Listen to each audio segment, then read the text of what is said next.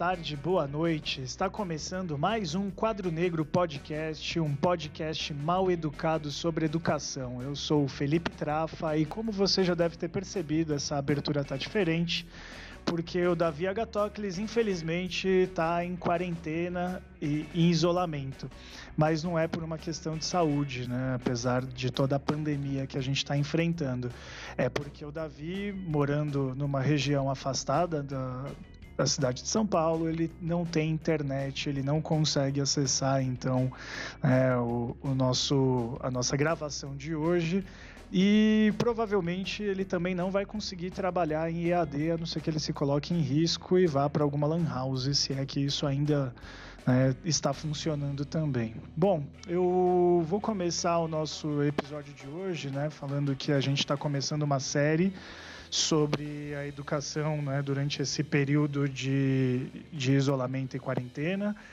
Ah, o episódio de hoje será com professores da rede privada, né? E em breve a gente vai ter um sobre a rede pública e depois um sobre educação em nível superior, tá? Pelo menos assim esperamos e pela terceira vez a gente vai tentar gravar esse episódio. Eu peço inclusive desculpa para todos os convidados porque é a primeira vez que eu estou lidando com todas as questões técnicas de gravação. Bom, eu vou pedir para Vanessa se apresentar e falar um pouco sobre ela, como ela trabalha, né, onde ela trabalha, de repente, né, em que nível ela trabalha, né, digamos, e sobre o coletivo que ela faz parte. Bom, é, o Felipe adiantou, meu nome é Vanessa, eu trabalho no Fundamental 2 de um colégio da Zona Sul, Colégio Elite, é, faço parte de um coletivo é, de professores que discute educação, especialmente as questões que envolvem a categoria, né? Professores, talvez de maneira mais focada, até professores da rede particular. E é isso, estou aqui para dar o depoimento aí do que está rolando entre, com a gente aqui em São Paulo. Valeu, Van. É, eu vou pedir agora para a Jéssica, então, se apresentar. Oi, gente, eu sou a Jéssica, trabalho na, na rede privada, numa escola de educação infantil aqui em Belo Horizonte. Estamos aí nesse momento difícil para a gente trocar ideia. Valeu, Jéssica. E agora eu vou pedir para um convidado também é, que, além de docente, né, é, também já atuou, tem muita experiência na área jurídica e veio dar essa assistência para a gente. Gustavo, por favor. E aí, gente, sou Gustavo Seferian, sou professor da Faculdade de Direito da UFG, já também área privada em Bastante tempo, vai envolver bastante tempo com sindicatos, trabalhadores e trabalhadoras de São Paulo, dar um suporte aí e puder tirar de dúvida na área jurídica. Valeu. Bom, eu acredito que os ouvintes mais assíduos do Quadro Negro também sabem que eu sou professor de escola privada, né? Eu estou na mesma escola há sete anos e também é uma escola de elite, né? Aqui na capital e atravessando esse momento com bastante dificuldade, né? É, entendendo que a gente precisa se organizar e conversar né, entre os profissionais da categoria para poder de alguma forma resistir a tudo isso que vem acontecendo. Então, para que a gente saiba o que é tudo isso que vem acontecendo, principalmente para aqueles que não estão na rede privada, eu vou pedir para a Jéssica e para a Vanessa contarem um pouquinho como é que foi, né, ter se afastado, né, das salas de aula, mas ter começado a atuar numa outra sala de aula bem diferente. Vanessa, você pode começar? Bom, vou começar então. É, na minha escola, quando é, surgiu né, a informação de que a gente ia parar, muitos de nós pensamos que isso seria por um período curto, coisa de, sei lá, uma semana, duas no máximo. A escola foi bastante cuidadosa no sentido de dispensar todos os funcionários, independente de, de professores ou não, que estavam no grupo de risco. Então, na semana em que começou a existir de fato uma preocupação com o coronavírus em São Paulo, né, que foi essa semana do dia 17 de março. Já logo na segunda-feira, dia 15, esses funcionários já foram dispensados. Os professores e os alunos continuaram até a quarta-feira, dia 17. E já na semana seguinte, a gente começou com atividades online, né? A gente já foi, a gente foi dispensado, porém sabendo que continuaria o trabalho de alguma outra forma, embora não tivesse muito claro para nós ainda qual seria essa forma. Gente começou de maneira meio rudimentar, com uma troca de e-mails, né, com os alunos, com um pedido de atividade, com uma tentativa de continuidade das atividades de sala, mas a escola faz parte de um, de um grupo bastante grande, né, a minha escola, que inclusive incorpora uma, um número bem grande de editoras e tal, e tem uma plataforma própria, que até então a gente não utilizava. Então, em pouco tempo, a gente teve que se adaptar né, a, a, essa plataforma. As atividades foram crescendo exponencialmente, né, é, a, cada, a cada dois, três dias. Né? Então, se no primeiro dia você gravava um vídeo, é, daqui a três dias você já tinha um calendário de teleconferências. Daí depois você tinha uma grade horária de teleconferências, o que foi onerando a gente aos poucos cada vez mais hoje eu consigo dizer que eu estou trabalhando 70% a mais. Ao mesmo tempo, embora o colégio seja um colégio, é, no meu caso, né, bastante é, razoável, bastante que, que, procura bastante o diálogo com o professor, né, é, existe um temor é, não verbalizado na equipe, não porque exista uma ameaça da escola, mas porque existe um olhar ao redor e ver que existem outras escolas que estão propondo diminuição do quadro ou redução do salário, né? Então, para a gente é muito delicado negociar essas horas a mais de trabalho ou mesmo falar sobre questão de direitos autorais, sobre esses vídeos que a gente grava, sobre essas teleconferências que ficam nessa plataforma, que é de um grupo muito maior do que a escola, né? Então é isso, assim, uma situação bastante precária, todo o material, né? A partir do momento que a gente trabalha em casa e a sala de aula é a nossa casa, né? A gente também tem essa questão de que a internet é sua, você precisa garantir que ele esteja boa, o computador é seu, você precisa garantir que ele esteja fantástico. Se não tiver, você precisa se virar antes da aula do dia seguinte para que ele esteja ótimo. Isso tem gerado uma situação de estresse, né? Falo, inclusive, que talvez eu esteja numa situação que está longe de ser a pior entre os colegas aqui em São Paulo. Eu escuto relatos é, muito, muito piores, assim, de gente vivendo uma situação de estresse muito maior, porque está tendo mais dificuldade, às vezes, de lidar com a ferramenta, porque às vezes tem uma criança pequena e não tem o que fazer, por exemplo, uma mãe solteira com uma criança pequena, né, dentro de casa, como é que você faz para gravar aula? Uma situação complicadíssima, você se amarra a criança na cama, né? Tranca no banheiro. E assim, sobrecarga de trabalho, férias adiantadas, né? Eu acho que entre esses grupos de escola de elite existe uma conversa já bastante adiantada sobre as férias serem adiantadas para a segunda quinzena de maio. Em várias das escolas de bairro, nas escolas de educação infantil e F1, elas já foram adiantadas para o mês de abril, né? E a gente fica se perguntando o que, que vai ser depois disso? A gente vai voltar a trabalhar mesmo sem condição de saúde garantida? Ou a gente vai continuar nesse trabalho dobrado que a gente está tendo por conta do trabalho virtual, né? Meio sem limite de momento para mandar o WhatsApp, porque tem um pressuposto de que você está sempre disponível também. Bom, falei de um monte de coisa, mas é isso. A gente está vivendo, acho que de alguma forma isso sintetiza o caos em que a gente está vivendo. Não, excelente, Ivan. Você trouxe uma série de, de questões que estão abrindo, então, né, para a gente essa discussão porque é, são preocupações e, e, diferentes escolas estão trazendo né, é, para cada professor esse tipo de, de questões e a gente está preocupado mesmo, não sabe o que pode acontecer, né? É uma indefinição muito grande. Eu vou pedir para a Jéssica contar um pouquinho, até porque tem uma especificidade do trabalho na educação infantil, como é que foi né, se afastar da sala de aula, se afastar do do, dos estudantes, né? E começar a trabalhar num outro formato, né? Como é que foi isso, Jéssica? É, então, quando a gente saiu da escola, a gente não sabia ainda, né? Que tipo de... O que, que a gente ia fazer? Se a gente ia só esperar ou se a gente já ia pensar em alguma coisa para estar em contato com as famílias. O que a gente foi orientado era que a gente fizesse o trabalho que a gente já faz normalmente em casa, né? Adiantar portfólio, separar fotos das crianças, E, e aí, depois de um tempo, depois da, da MP lá que permitiu o trabalho remoto, a gente foi avisada que a gente é, precisaria é, fazer lives e vídeos.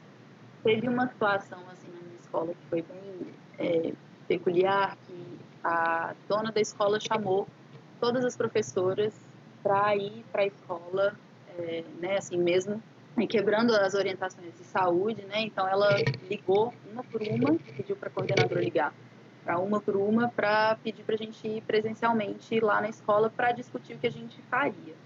Só que aí algumas professoras falaram que achava isso imprudente, que a gente não, que a gente preferia encontrar online, né? E aí algumas pessoas também ligaram para o sindicato, aí o sindicato ligou para a escola e impediu que a reunião acontecesse. E aí, a partir disso, a escola tomou uma postura assim de não, de não lidar com, com as decisões junto com as professoras. Então, a gente recebia já várias coisas, várias decisões que a gente teria que fazer posterior ao pais. Então, às vezes a gente recebia uma mensagem no celular, que a gente tem um aplicativo, né? Que, que os pais recebem, a gente via que os pais já sabiam que a gente ia fazer uma live, por exemplo, no dia seguinte. E a gente não, não fazia ideia, não tinha preparado nada. Então, assim, é, gerou uma, um mal-estar, assim, né, entre a equipe. E aí, o que, que, o que eu estou sentindo que está pegando mais, assim, é, né, por ser da educação infantil, é que tem uma, uma carga emocional muito grande, né, assim, é diferente você tá com uma criança na sala de aula e você tá com uma criança é, na casa dela, né, virtualmente, com os pais presentes. Então, assim, você tem que elaborar é, você tem que preparar a sua aula com muita antecedência. Então, nos dias que eu estou trabalhando, por exemplo, geralmente eu fico o dia inteiro pensando. Quando tem que gravar um vídeo, eu, fico gravando o dia inteiro. Aí tem que editar, regravar. E assim, né, o nosso emocional fica meio abalado, porque você sente que você está exposta muito mais do que você estaria no seu ambiente de trabalho. Então, tem um cansaço emocional, né, tem, tem uma insegurança e também é, aí, aí, fica gravado, então toda a escola sempre te vê trabalhando. Então a gente tá, a gente na educação infantil acho que é, é, é muito forte essa questão, sabe, do, do âmbito emocional, assim, como que a gente está lidando com o estresse e o despreparo mesmo de, de, de, fazer vídeo, fazer live, que é uma coisa muito nova para a gente, né? De, de, não ter não ter essa reciprocidade da, da criança, assim, esse contato, né? Então isso tem sido muito difícil uma das coisas que me chamou bastante atenção, né, e, e isso também eu quando for né, expor também sobre a minha realidade dentro da escola, é que muitas vezes e aí boa parte da, das escolas não ouve os professores, né, em nenhum momento os professores são consultados sobre como o trabalho vai ter andamento, né. Eu saí, né, a minha escola acabou né, tirando os professores do, do convívio né, com os alunos, no dia 17 de março, os estudantes deixaram de ir, no dia 18, os professores ainda foram, e aí, a partir do dia 19, os professores não iam mais, só que os coordenadores de área continuaram indo até o dia 23. Né? Eles tiveram algumas reuniões, eles continuaram se expondo até o dia 23. Os funcionários da escola, eles ainda passaram mais uma semana expostos, porque dentro da escola a gente teve um caso de Covid diagnosticado com um estudante, e os funcionários ainda tiveram que ir para a escola para descontaminar a escola, pelo menos durante aquela semana semana do dia 23, né? É, a gente recebeu, né, uma semana antes, todas as indicações de como a gente deveria proceder, pelo menos naquela semana de, de início do afastamento, né, da sala de aula. Então, a gente recebeu indicação de preparar todo um, um, um um documento né, para que os alunos possam trabalhar sozinhos, né, a partir desse documento ter acesso à plataforma digital e encontrar conteúdo, encontrar exercícios, onde eles iam ter feedback, que nós iríamos corrigir né, esses exercícios, e além disso, é, eles poderiam encontrar mais materiais que nós disponibilizaríamos. Inclusive, foi solicitado que a gente gravasse aula, que a gente fizesse tanto vídeo quanto áudios né, para os estudantes. Isso teve uma duração de, de uma semana e meia, mais ou menos, né? A gente começou na semana do dia 16, né? E depois na semana do 23, e aí na semana seguinte, né? Então eu estou entrando agora na terceira semana, já hoje, dia 13 de abril, a gente está entrando na terceira semana de trabalho é, fazendo live com os alunos nos horários normais, tá? A gente dá aula para cada uma das salas, em cada um dos horários que nós estaríamos em sala de aula. Né? Então, são horas e horas na frente do computador, na câmera, fazendo live com os alunos numa plataforma digital, é, do qual a gente tem uma interação assim bem difícil, bem complexa, né? e que é, acaba dependendo do professor segurar a aula em mais ou menos 40, 45 minutos falando, né? Apesar da proposta de trabalhar com exercício, enfim, mas é tudo muito difícil e quem está ali sabe que é, sem interação a aula vira uma outra coisa, né?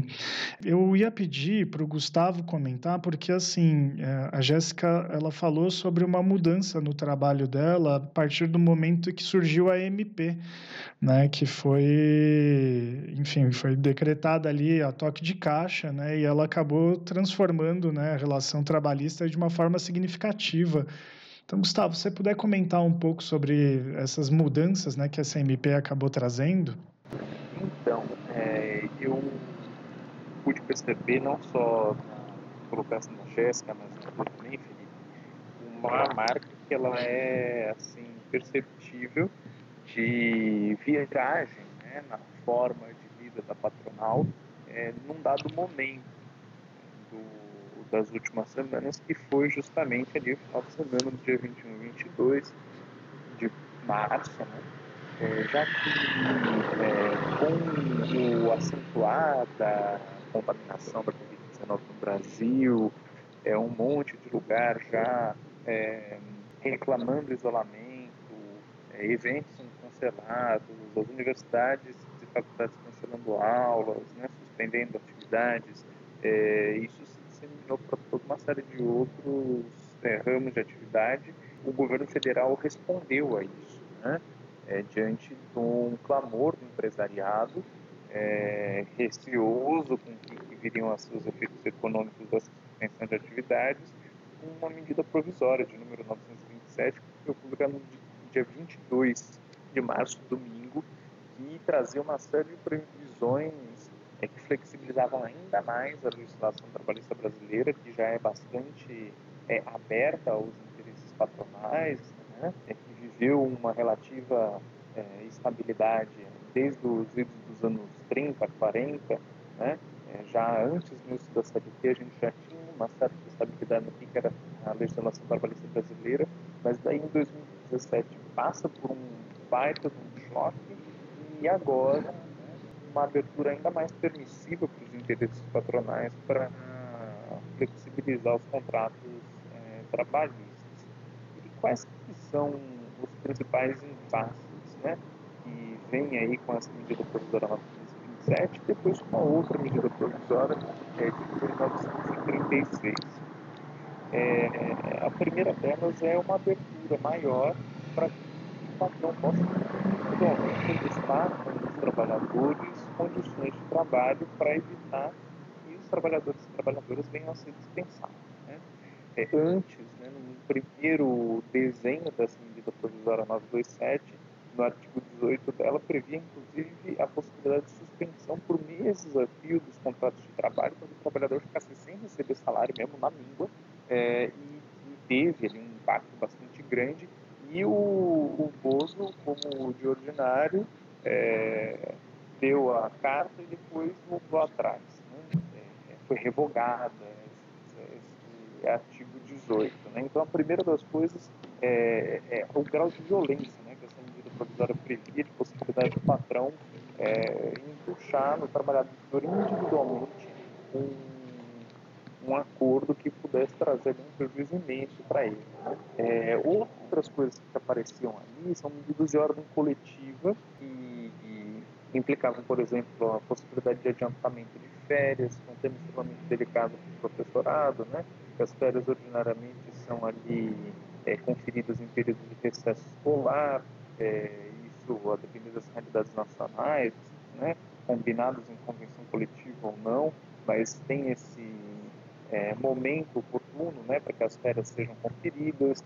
Isso pode vir a trazer problemas nas escolas que, por exemplo, as férias estão sendo adiantadas, né, férias coletivas adiantadas para agora, sabe-se lá o que, que vai ser né, do período futuro com o término desse primeiro semestre, com atraso, né, eventualmente a possibilidade de que queiram encavalar semestres sem ter intervalo, né, deixando tanto estudantes quanto os é, profissionais de educação ali exaustos né, na condução de atividades de forma é, reiterada e continuada. Né, é, a medida provisória traz essas, essas possibilidades, né, que a gente tem é, é verificado em é, alguns relatos né, de professores e professoras nas mais diversas é, é, áreas, ramos que educação proporciona. Mas tá, tem uma alteração, né, que ela vem também com essa medida provisória 927, que ela é bastante impactante, que é justamente a abertura de possibilidade para o teletrabalho, né, por empenho de atividades em residência, é, que no caso específico de professores e professoras, assume qualidades bastante é, perversas, né? É, já que muita gente aí que está é, agora é, empenhando as suas atividades à distância, não em sala de aula, está né?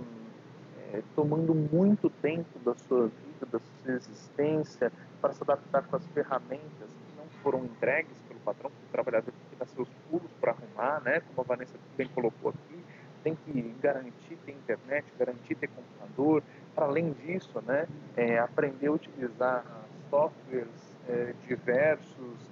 É, a gente mesmo está dando nossos aqui para fazer a gravação é, do, podcast, né, em adaptação com esse momento. É, imagina um trabalhador que se sujeita à pressão econômica, estrutural patrão para estar tá fazendo isso, se não consegue dar conta, é, sofre os achaques ali, possibilidade de desemprego. Eu escutei relatos de professor aí com 20 anos de carreira, é, 20 anos de sala de aula, e ante essa posição de ter que ficar gravando vídeo, fazendo live, corrigindo atividade, é, não conseguiu dar conta entregou os pontos e, e se explora mesmo, o patrão manda embora porque ela não vai fazer o seu trabalho. Né? E essa provavelmente vai ser a consequência. Né? A gente está numa situação que é bastante grave e não era permitida na legislação trabalhista brasileira, né, eu tenho que colocar, que até o ano de 2017 não se podia ter teletrabalho na, na forma da legislação brasileira. A partir de 2017 a gente tem essa abertura, mas para profissões que o sujeito é contratado para empenhar esse tipo de atividade. Então, o sujeito que é lá da área de tecnologia da informação, é da comunicação, ou de qualquer coisa do gênero, ele é contratado para trabalhar na casa dele. Né? É, existe essa possibilidade agora, que já é flexibilizadora, que já é problemática, que já traz prejuízos precarizantes ao trabalhador ou à trabalhadora que se sujeita a ele, mas isso daí é uma condição que de início o sujeito é contratado já sabe que assim vai viver o empenho da sua atividade laboral.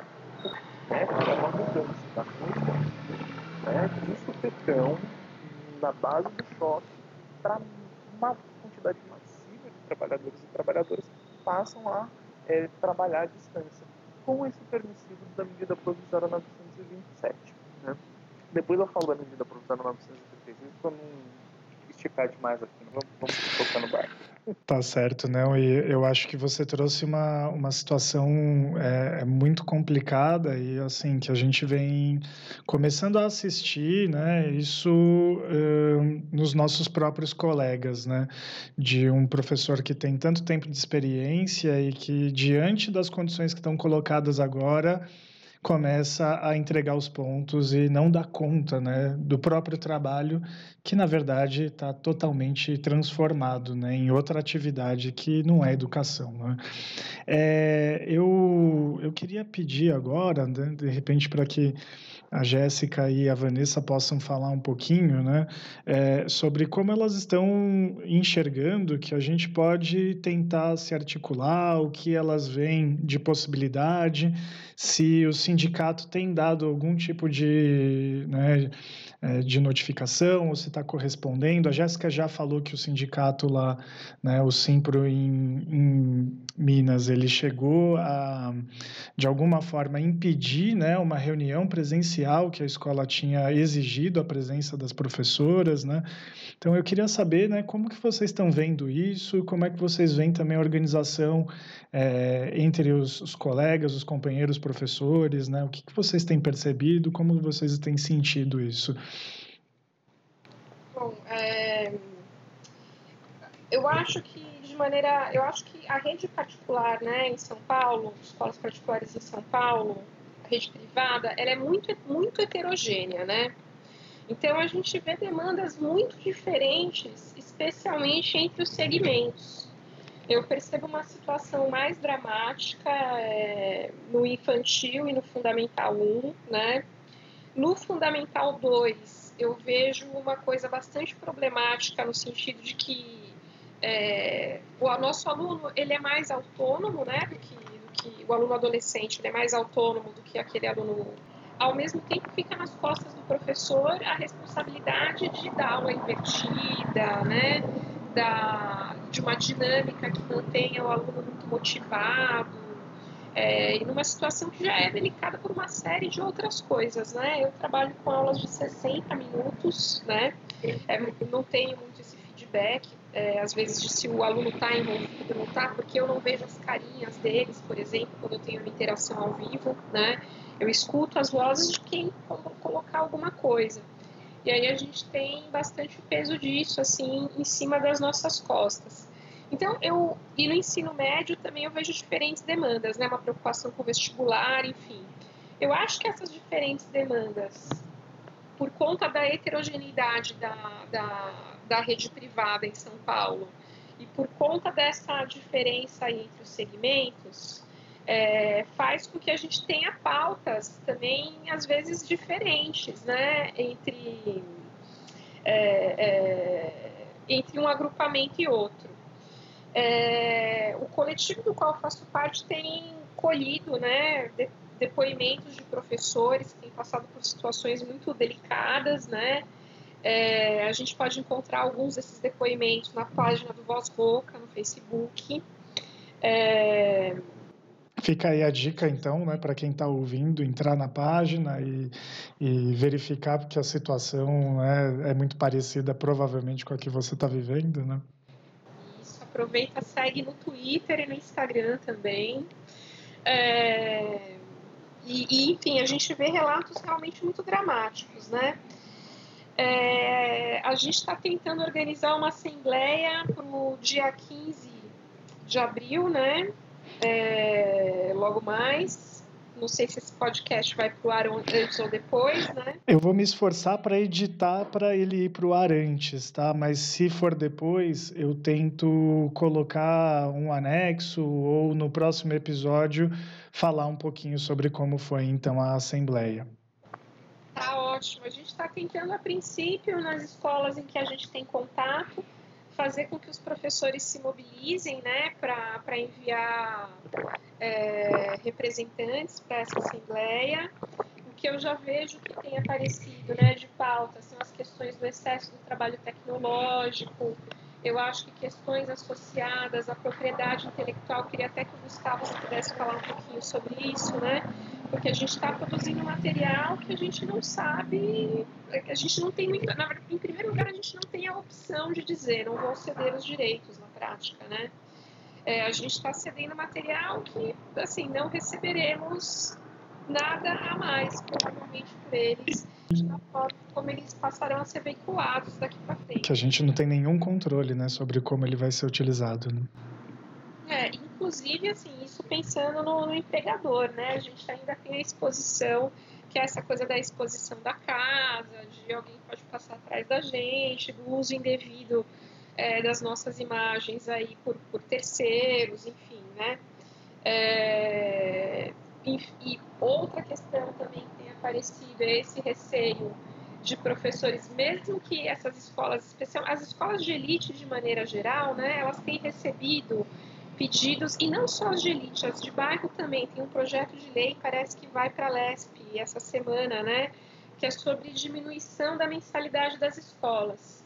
E, a princípio, o maior gasto de uma escola é com folha de pagamento, né? Hum. Então, existe um clima de temor que eu acho que não fica só nas escolas pequenas, que eu acho que vai para algumas das grandes escolas, das grandes redes também, que é, olha, se passa, é, é, é um, ainda que haja né, um grande lobby das escolas particulares, e a gente, é, não é que a gente acha isso bom também, mas a gente vê que o, o, o lobby provavelmente vai fazer com que uma lei dessa não passe, a gente pensa se por um lado para o pai, né, a situação é muito delicada, porque a gente está tendo um aprofundamento da crise, para o professor é delicadíssimo que uma, que uma lei dessa seja aprovada, porque isso significa na prática que ou o empregador vai demitir ou ele vai reduzir salários, né?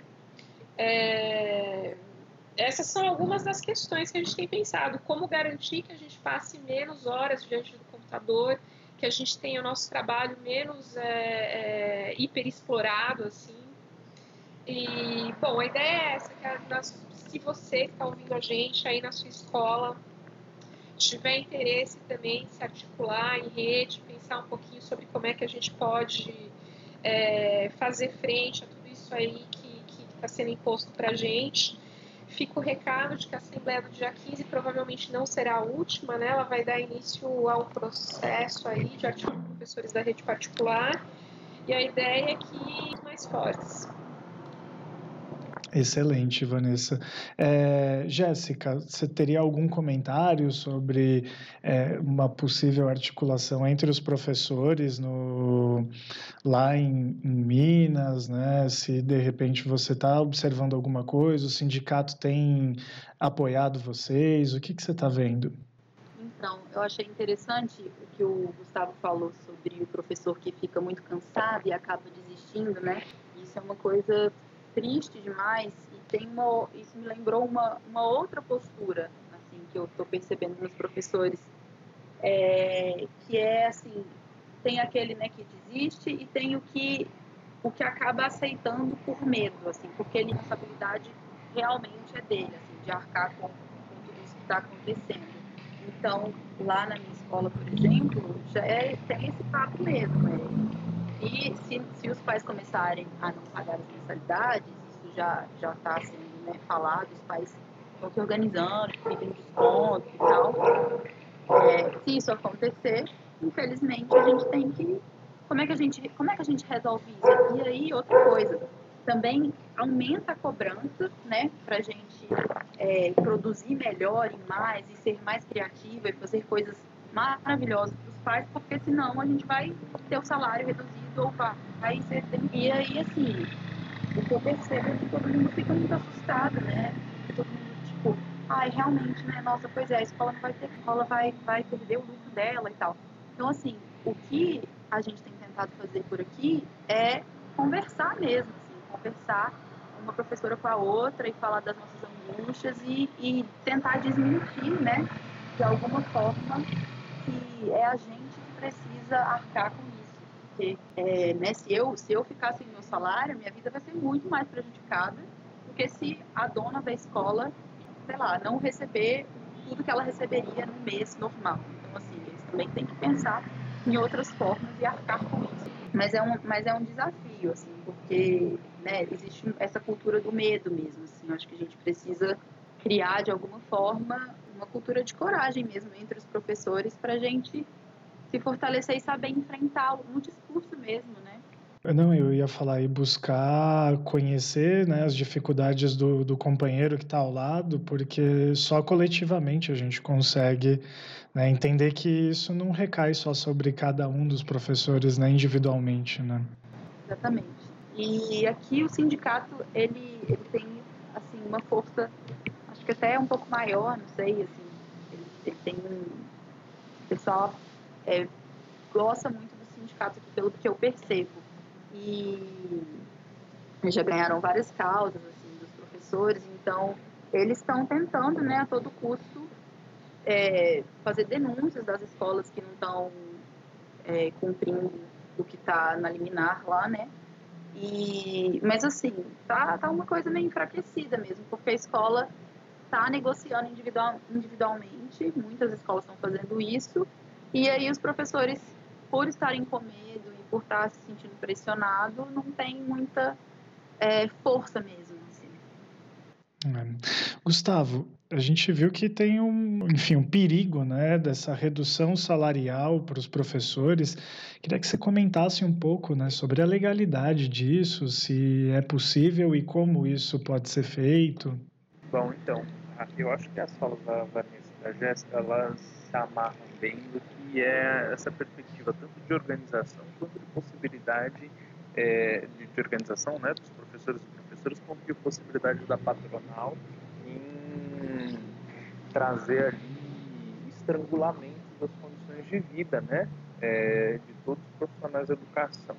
E eu digo isso porque é, temos aí agora nas últimas semanas a promulgação de uma medida provisória outra, né, a medida provisória 936, que ela traz é, inovações em medidas precarizantes que já existiam na nossa legislação é, que proporcionam ao trabalhador, a trabalhadora, ter uma redução de jornada e proporcional redução do seu salário. Né? Então, hipoteticamente, o professor que tem ali 20 horas ou 40 horas é, designadas na, na, na semana para ministrar, ele pode ter uma redução drástica, às vezes, né, sem limite, é, para duas, para cinco horas, né? uma proporcional redução da sua remuneração, isso por meio de um acordo individual. Né? E muito embora, né, até 2017, percebam, né, 2017 realmente foi aqui um momento decisivo e também para esse efeito ele trouxe bastante impacto? É, até 2017 era impossível ter qualquer espécie de alteração é, lesiva do contrato de trabalho, tanto de condições de trabalho quanto de é, remuneração ou elastecimento de jornada sem acompanhar o aumento de remuneração, nada disso era possível na nossa legislação. Você me desculpa, mas eu queria mandar um vai tomar no cu pro Temer, né, por causa de tudo isso. Pois é.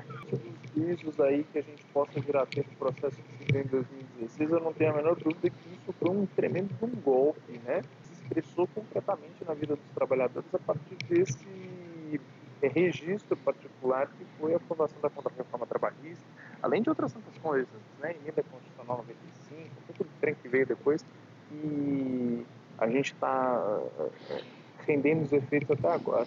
Mas gente teve essa alteração que passou a possibilitar que tivesse alterações lesivas ao trabalhador no seu contrato de trabalho por meio de negociação coletiva.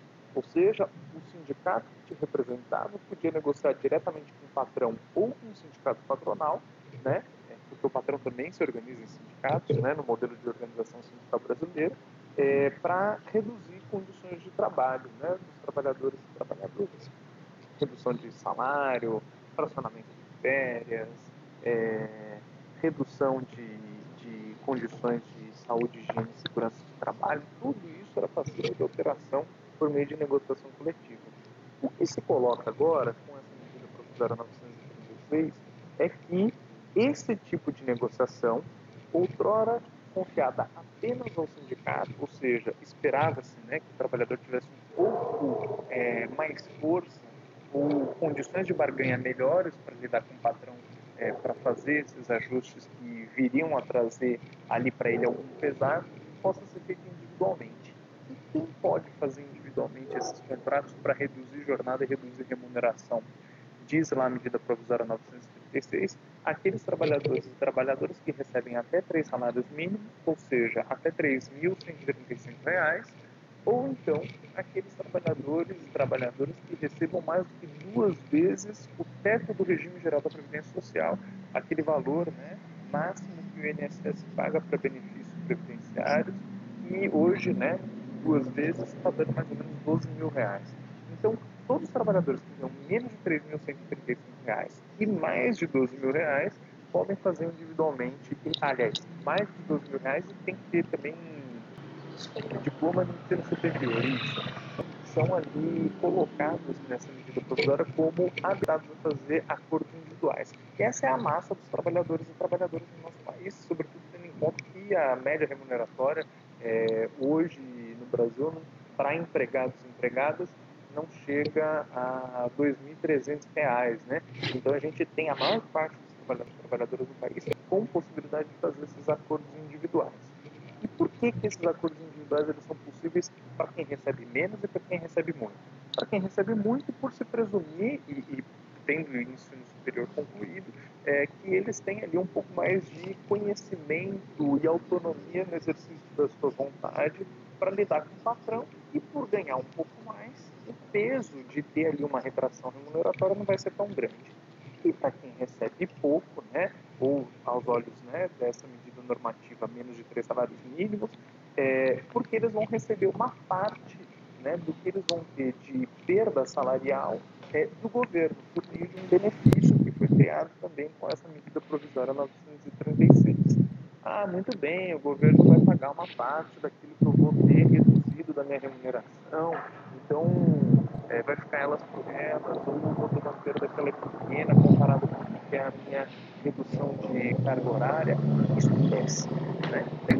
Porque abre a porteira para a função, a torta direita. E pior ainda, por, né, como a Jéssica colocou aqui, possibilitar que o patrão use desse artifício de individualmente chegar no trabalhador ou na trabalhadora e tentar impor uma condição de trabalho que lhe é lesiva, né? E o trabalhador individualmente tem que se submeter a isso. Aí a gente vê, né, é, que se tentando discutir a constitucionalidade dessa medida, né, e aí eu vou colocar um perigo dessas discussões no judiciário é, como saídas políticas aos trabalhadores e trabalhadoras. É, a gente teve uma decisão agora recente do ministro Lewandowski, uma API 6363, e ele falou que esses acordos individuais eles são válidos, né? eles são constitucionais, desde que o patrão informe para o sindicato que representa o trabalhador do conteúdo desse acordo. O sindicato, então, agora ele só vai ter é, o, o, o, a tarefa de receber informação desses acordos individuais já feitos com o trabalhador, o trabalhador com a, a faca na, na, na, barriga e a corda no pescoço, né, faz o acordo com o patrão para não perder o emprego e o, o patrão informa para o sindicato. O sindicato o que faz quando ele recebe essa informação? Ele é obrigado a tentar negociar coletivamente com o patrão para que aquele acordo seja é, os seus efeitos minorados, né, para que o, o, a perda que o trabalhador venha a ter, ela se espalhe coletivamente, alcance o conjunto dos trabalhadores e trabalhadoras daquela empresa e não seja assim tão é, grave, né? E se ele não faz nada, se o sindicato não negocia coletivamente, ele chancela aquele acordo individual. Ou seja, o sindicato é colocado agora com uma batata quente no colo, né? É, já que ele não está em condições de se mobilizar, os sindicatos, dentro da estrutura sindical brasileira, já bastante burocratizados, bastante engessados, né, historicamente, ele recebe o gravame de não ter condições é, de estar tá mobilizando massivamente das formas que tradicionalmente os trabalhadores e trabalhadoras se organizaram por conta das dificuldades de comunicação, articulação, encontro que a gente vem tendo nesse momento de isolamento e é, vão ter que negociar com o patrão o que vai ser é, a condição de perda que o patrão quer impor aqui no trabalho. Né? Então, a gente está num cenário emergência. Né? E aí, o, o, os impasses, dilemas e é, perspectivas que são lançadas, e tanto a Valência quanto a Jéssica colocaram para a organização do professorado e outras categorias de atividade profissional, elas são é, indispensáveis nesse momento, né? Para que é, possa se ter não só a minoração do que são os ataques patronais que eles vão vir, né? Porque patrão pode ter discursinho, pode ter um lustro lá de ah, finalidade social, ambiental, é, seja lá o que for que o, que o patrão queira ter é, no seu horizonte da boca para fora, né? mas a finalidade que uma empresa tem, e todo trabalhador de educação que trabalha no setor privado está liderando uma empresa, né? A finalidade dele é o lucro. E se esse lucro for ferido de alguma forma, ele vai tentar caçar de qualquer caminho para garantir quais são as suas margens de lucro. Então, nesse horizonte que se coloca, por exemplo, que a diminuição das mensalidades, certamente quem vai ser apenado vão ser os professores e professoras. E se gente tiver uma articulação satisfatória para conter isso, o negócio vai passar. E se passar, isso é chave, a abertura, a fissura para que num horizonte próximo, em que uma pretendido, um pretendido retorno a uma normalidade, né, com muitas aspas, aquilo que a gente vivia antes, venha a proporcionar que as reduções de jornada e redução de salário venham a se prolongar, venham a se arrastar, que essa implementação a força de ferramentas tecnológicas para empenho de trabalho eh, nas atividades pedagógicas e também pedagógicas com muitas aspas, né, elas venham a se eternizar, levando ali ao desemprego de muitos professores e professoras, substituindo as aulas presenciais por vídeo, por tutorias, como a gente já vem experimentando no ensino superior há muito tempo, na rede privada. A gente abre, né? Os direitos autorais, Gustavo. Sim, sim.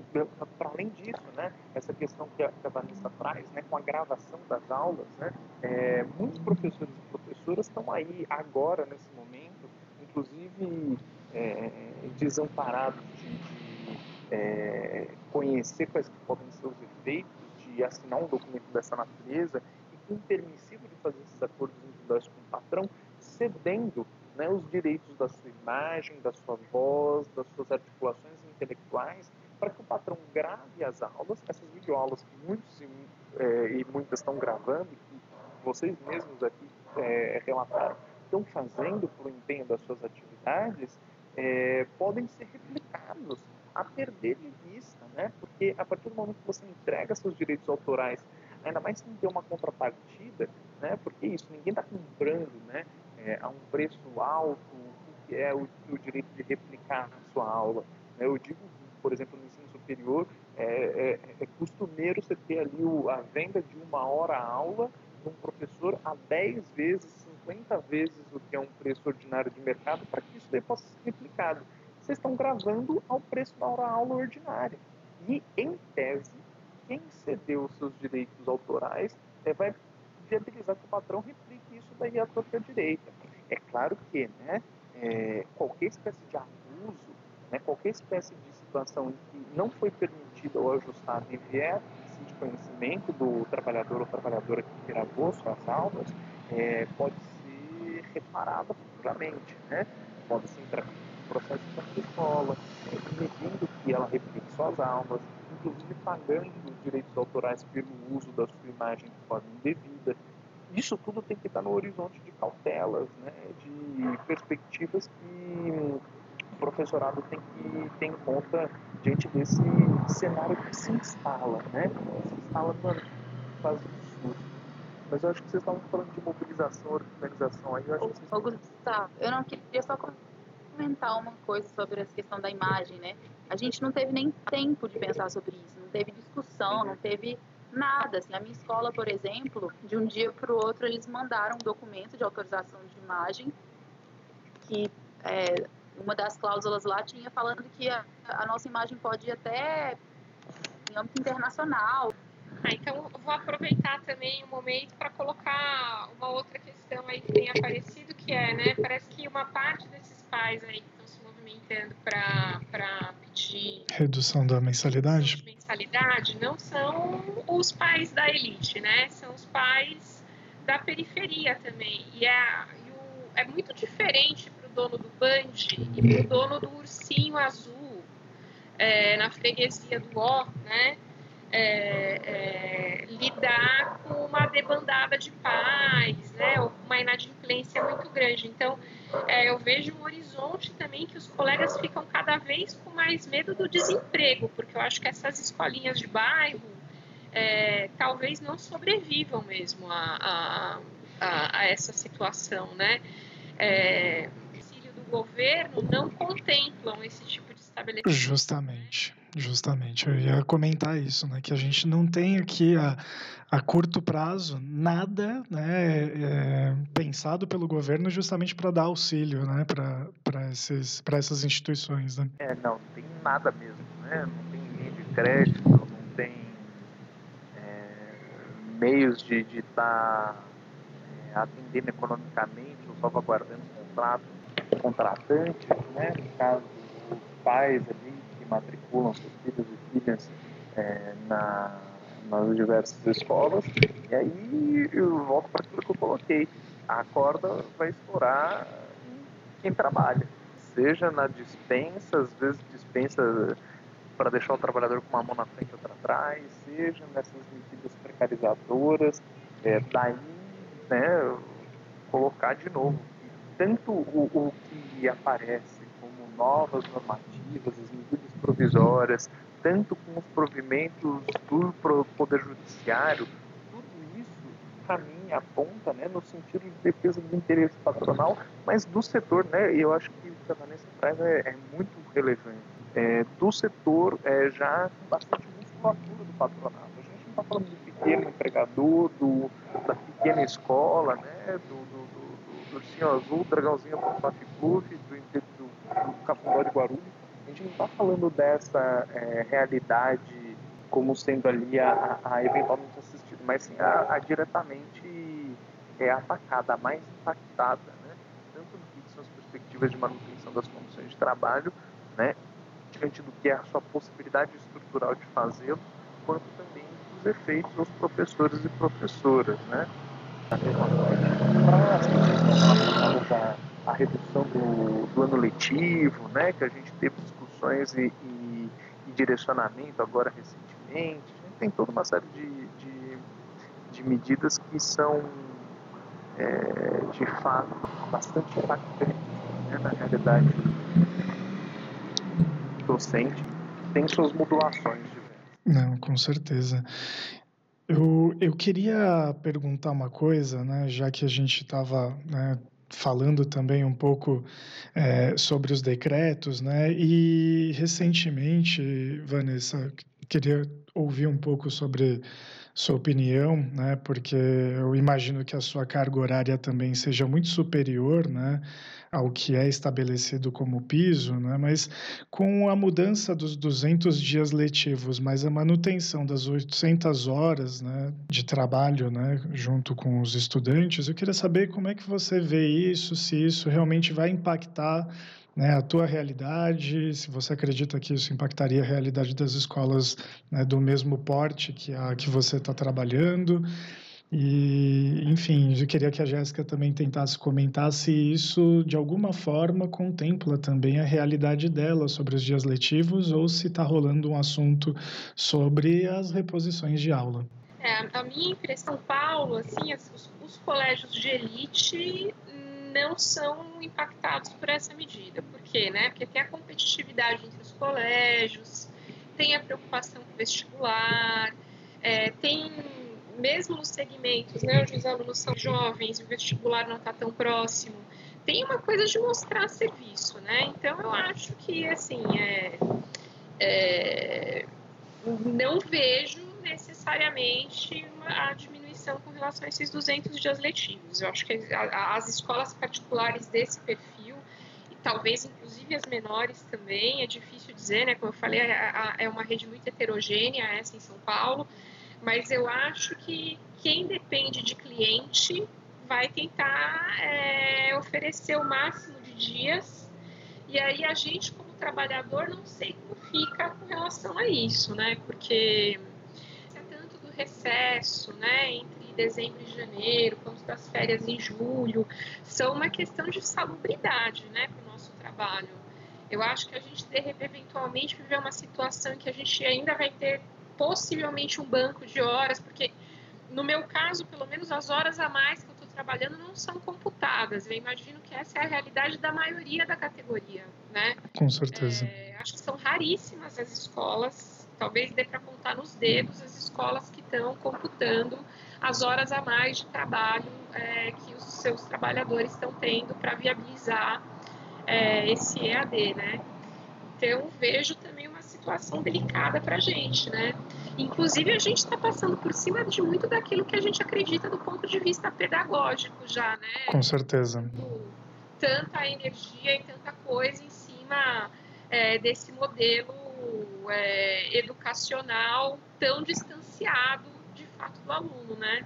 É, onde ninguém aprende na interação, é, sabe? Não tem corredor, não tem é, um, uma realidade de contato entre os alunos mais próxima, né? Isso não é um problema só para o infantil, isso é um problema em todos os segmentos. Não, e não tem o afeto, não, não, né? a gente não está vendo o aluno com cara de dúvida, a gente não está vendo o aluno com é, sorrindo porque está entendendo, né? E mexido pela aula que você está dando. Então, e, e eles não estão se falando entre eles. Também. Um ambiente, uma comunidade.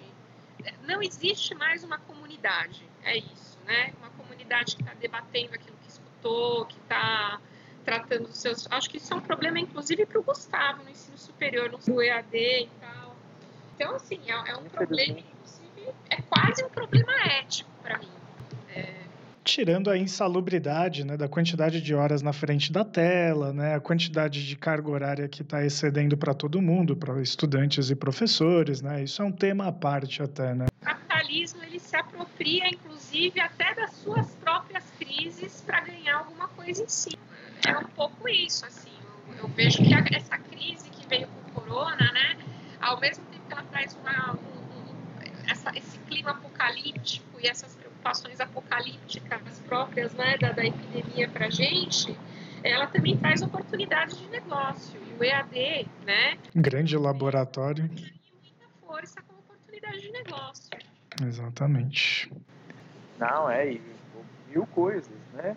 Estruturalmente, se a gente for pensar também, varrer é, pequenos negócios, levar a míngua aí 30%, 40% empresariado para esse vácuo né, na prestação de serviço e mercadorização das existências ser ocupado por empresas grandes, sólidas, seja no ramo qual for, né, é um horizonte também de renovação, reinvenção. O capital é, pode se projetar, né, capitalizar efetivamente o que são os horizontes dessa crise. Quando disseram que o, que o mundo não seria mais o mesmo depois dessa quarentena, você pode ter certeza que é porque a tua vida vai piorar pra cacete, tá, trabalhador?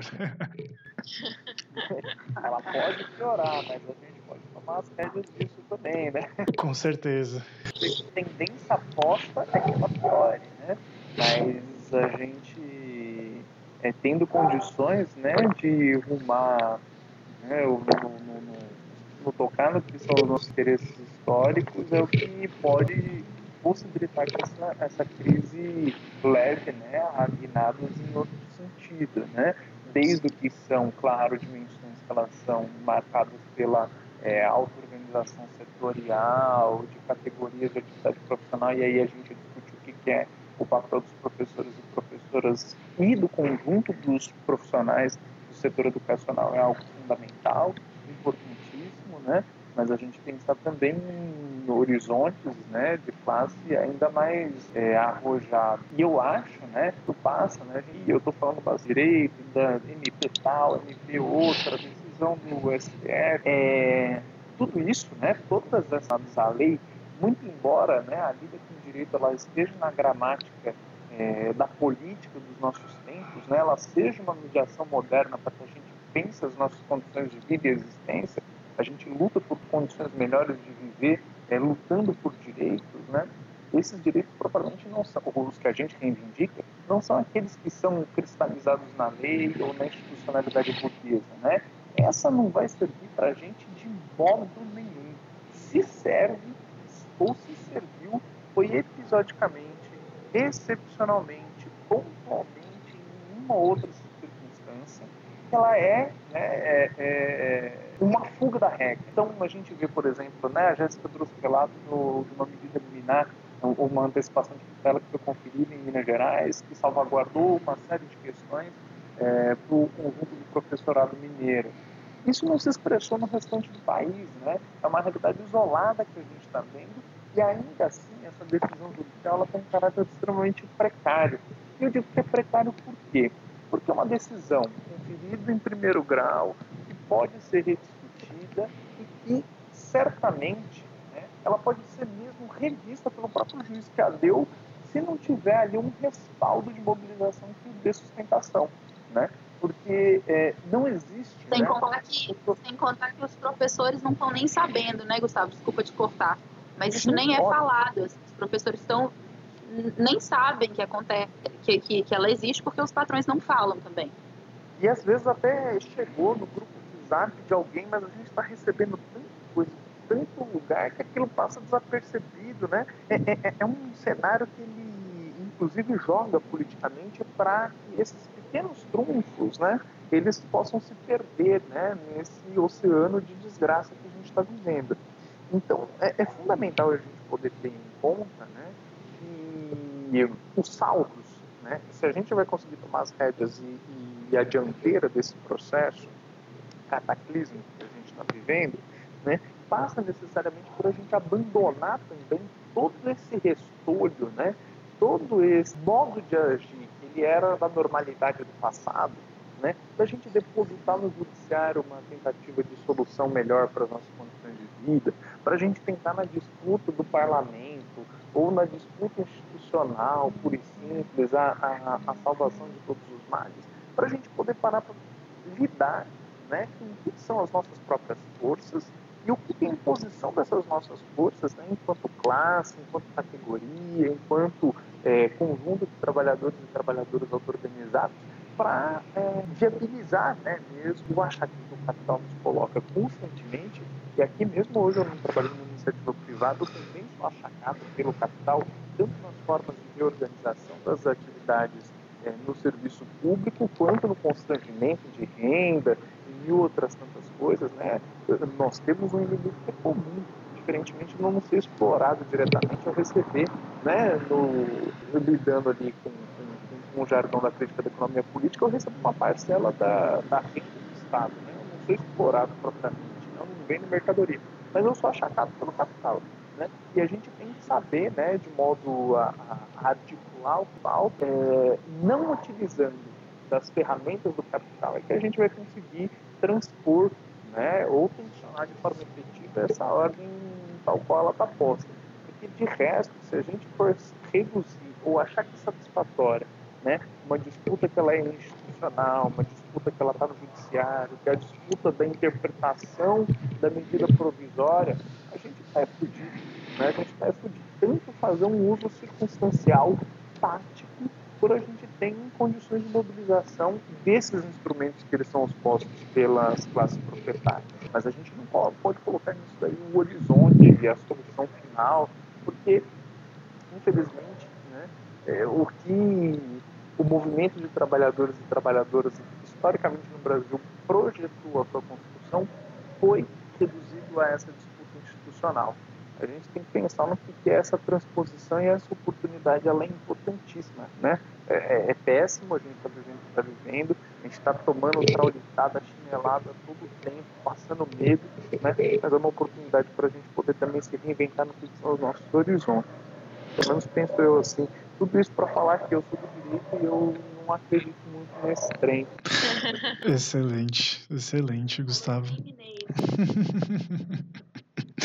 Gente, a gente já, já passou aqui dessa hora de, de gravação, né?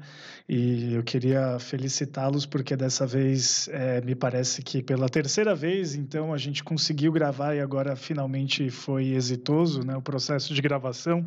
É, eu vou pedir para cada um de vocês é, tecer algumas considerações finais, se quiserem dar alguma dica é, também para os professores, né, que provavelmente estão nos escutando, dizer não só professores, mas para quem está ouvindo, né? Se vocês tiverem alguma dica, é, algo que vocês queiram, enfim, é, comentar, está aberto o espaço para a gente poder encerrar o, o episódio de hoje. É, eu queria, queria fazer coro uma coisa que o Gustavo colocou para finalizar, que é, olha, sempre é, essa coisa do, das escolas de bairro, né? Que talvez sucumbam durante essa crise. É, existem grandes, existem grandes mudanças acontecendo nos últimos três anos, especialmente no universo da educação privada, né? É, tem o crescimento dos grandes grupos educacionais, né, em meio a isso. Eu já ouvi conversas, né, de representantes desses grandes grupos educacionais dizendo que não sobraria uma escolinha de bairro que eles comprariam, porque eles que um dia tudo seria deles, né? Talvez essa seja a oportunidade de mercado. Então, quem está crescendo mesmo com essa crise são os grandes grupos, né? Como a Baema, que tem escolas também em São Paulo, em Minas, como a Croton, que tem no país inteiro. E aí eu posso passar aqui, posso listar pelo é, uma meia dúzia de grandes grupos que, tão, que são quem de fato está faturando com tudo isso. Ao mesmo tempo, nesses últimos três, quatro anos, a categoria professor, né? E aí eu não queria fazer essa separação professor da rede pública e da, da rede particular, mas eu acho que a rede pública sempre teve um protagonismo muito maior que o nosso e que a gente acordou meio para se mobilizar, eu acho que nos últimos três anos principalmente, e eu falo isso especialmente em São Paulo, né, que a gente fez é, grandes paralisações nos últimos anos e de alguma forma eu acho que isso está mostrando uma vontade política da categoria, é, é, uma vontade de organização política da categoria, né? Uma vontade de se auto-organizar. É, e, e, a gente, inclusive, obteve, é, inclusive de formas controversas às vezes, obteve vitórias graças a isso, né? Então, eu acho que o cenário é nefasto, mas ao mesmo tempo a gente está num período que é muito vivo, né? Se comparado ao marasmo é, que o Simpro, que é o sindicato aqui, o Simpro São Paulo, é, acabou gerando é, junto à sua base. Né? A gente teve uns 20 anos sem nenhum acontecimento e aí a gente voltou a ter momentos de paralisação. Volto a convidar as pessoas né, para visitarem a página do Voz Louca no Facebook, seguirem no Twitter, no Instagram. Queria ressaltar que a Assembleia não é presencial, fique em casa. A Assembleia, a gente vai usar alguma plataforma virtual, a gente está estudando qual vai ser a plataforma. E assim, o que eu gostaria de dizer para as pessoas da minha categoria, hoje eu acho que eu, eu trabalho num espaço em tenho pares que compartilham das minhas ânsias e têm pensamentos mais parecidos com os meus. Mas eu já trabalhei em espaços em que isso não foi dessa forma. E às vezes a gente precisa se entender enquanto categoria, não só com os nossos colegas da nossa escola, mas com aquelas pessoas que estão vivendo situações semelhantes às nossas, para além do nosso espaço imediato de trabalho, né? E aí eu acho que a gente tem que se procurar. E aí eu acho que o espaço, tanto do Insta quanto do, é, do Twitter e do Facebook, é um pouco um espaço para a gente se procurar, trocar ideia e procurar se fortalecer. Então, mais uma vez, recomendo para todo mundo que nos procure. A Voz Rouca no Face, no Insta ou no Twitter, tá? Muito bom, muito bom, Vanessa. É, eu vou pedir para a Jéssica, então, fazer as considerações finais dela. Ah, então, eu acho que o mais importante é a gente criar essa rede de solidariedade mesmo, né, entre os colegas de trabalho, de conversar, de saber quais são as aflições da, dos professores e, e de procurar mesmo ter esperança, assim, de que algum horizonte novo pode ser possível, porque a gente está vivendo nesse momento que a gente, é, mais do que nunca, está vendo a educação ser tratada como mercadoria mesmo, né? Então, acho que a saída é a gente se, se unir, né, conversar e criar solidariedade. Eu acho que talvez essa seja uma saída possível. Muito bem. Bom, acho que eu tinha que colocar, coloquei, né? Como palavras finais aí, eu só quero dizer que esse espaço aqui, né, do quadro negro, inclusive com essa composição, né, eu animo forças políticas outras, né, é, também articulo meu, meus coletivos de organização, auto-organização, mas eu acho que o fundamental né, é que a gente possa estar, nesse momento que ele é duro, é, não só se reinventando né, no que são as nossas perspectivas de troca, de organização, de estímulo, de empenho, né, tendo em conta o que vai ser futuramente uma nova invenção, né, a gente não está se reinventando para uhum. seguir um mundo em isolamento, né? A gente tem que se reinventar para um mundo que a gente vai estar tá retomando nossos contatos, é, em cadências que elas eram assemelhadas às de outrora, pelo menos no trato social, mas espero que não na sociabilidade, né? É, para que a gente tenha condições de é, nos estimular, né? E nos estimular essa perspectiva de auto-organização, que eu acho que é a única saída que a gente tem para conter né, o, os ataques todos que são colocados sobre nós, é, seja por governo, seja por patrões, seja por é, qualquer outro agente explorador ou opressor que é, se erija, né? Então, eu acho que essa experiência aqui do, do, do quadro negro, do, do podcast, para mim, muito massa por isso também, né? Por viabilizar que a gente possa estar tá animando essa perspectiva que ela é, que qualquer outra coisa, auto-organizada, indiferentemente de coletivo, indiferentemente de partido, indiferentemente do sindicato, qual for, só assim vai fazer o jogo virar e a gente vai fazer esse negócio. Bom, eu depois de ouvir essas considerações finais, eu fico até quase sem palavras, tá? Porque vocês já falaram tudo que era possível. É, eu vou deixar uma dica, então, para o pessoal. Eu acho que isso é bem importante. Tem um podcast da Biblioteca Terra Livre, se chama Antinomia, o episódio número 25, que se chama Educação em Tempos de Quarentena, tá excelente. Ele tá muito bom, muito completo também enquanto discussão. Sem falar que tem uma, tem uma fala do Ramone também apresentando o coletivo Voz Roca, que vale também que vocês conheçam, que vocês escutem. Então, não só sigam o feed do Antinomia, tá? Mas é, apreciem esse episódio porque a discussão tá, tá de alto nível. É, eu vou encerrar, então, né? Vou pedir para que então a gente dê um tchau junto, mas sem antes, né? Eu preciso mandar um beijo, né? Um salve para a companheira do Daniel Soares, do lado B do Rio, a Anne, que é nossa ouvinte assídua, e eu fiquei muito feliz de saber isso, viu? Fiquei muito, muito contente de saber que vocês escutam aí, o Daniel de tabela. Um abraço para você também, Daniel. Então é isso, gente. Vamos encerrar o episódio. Até mais. Tchau, tchau. Uh, tchau. Tchau, tchau, tchau.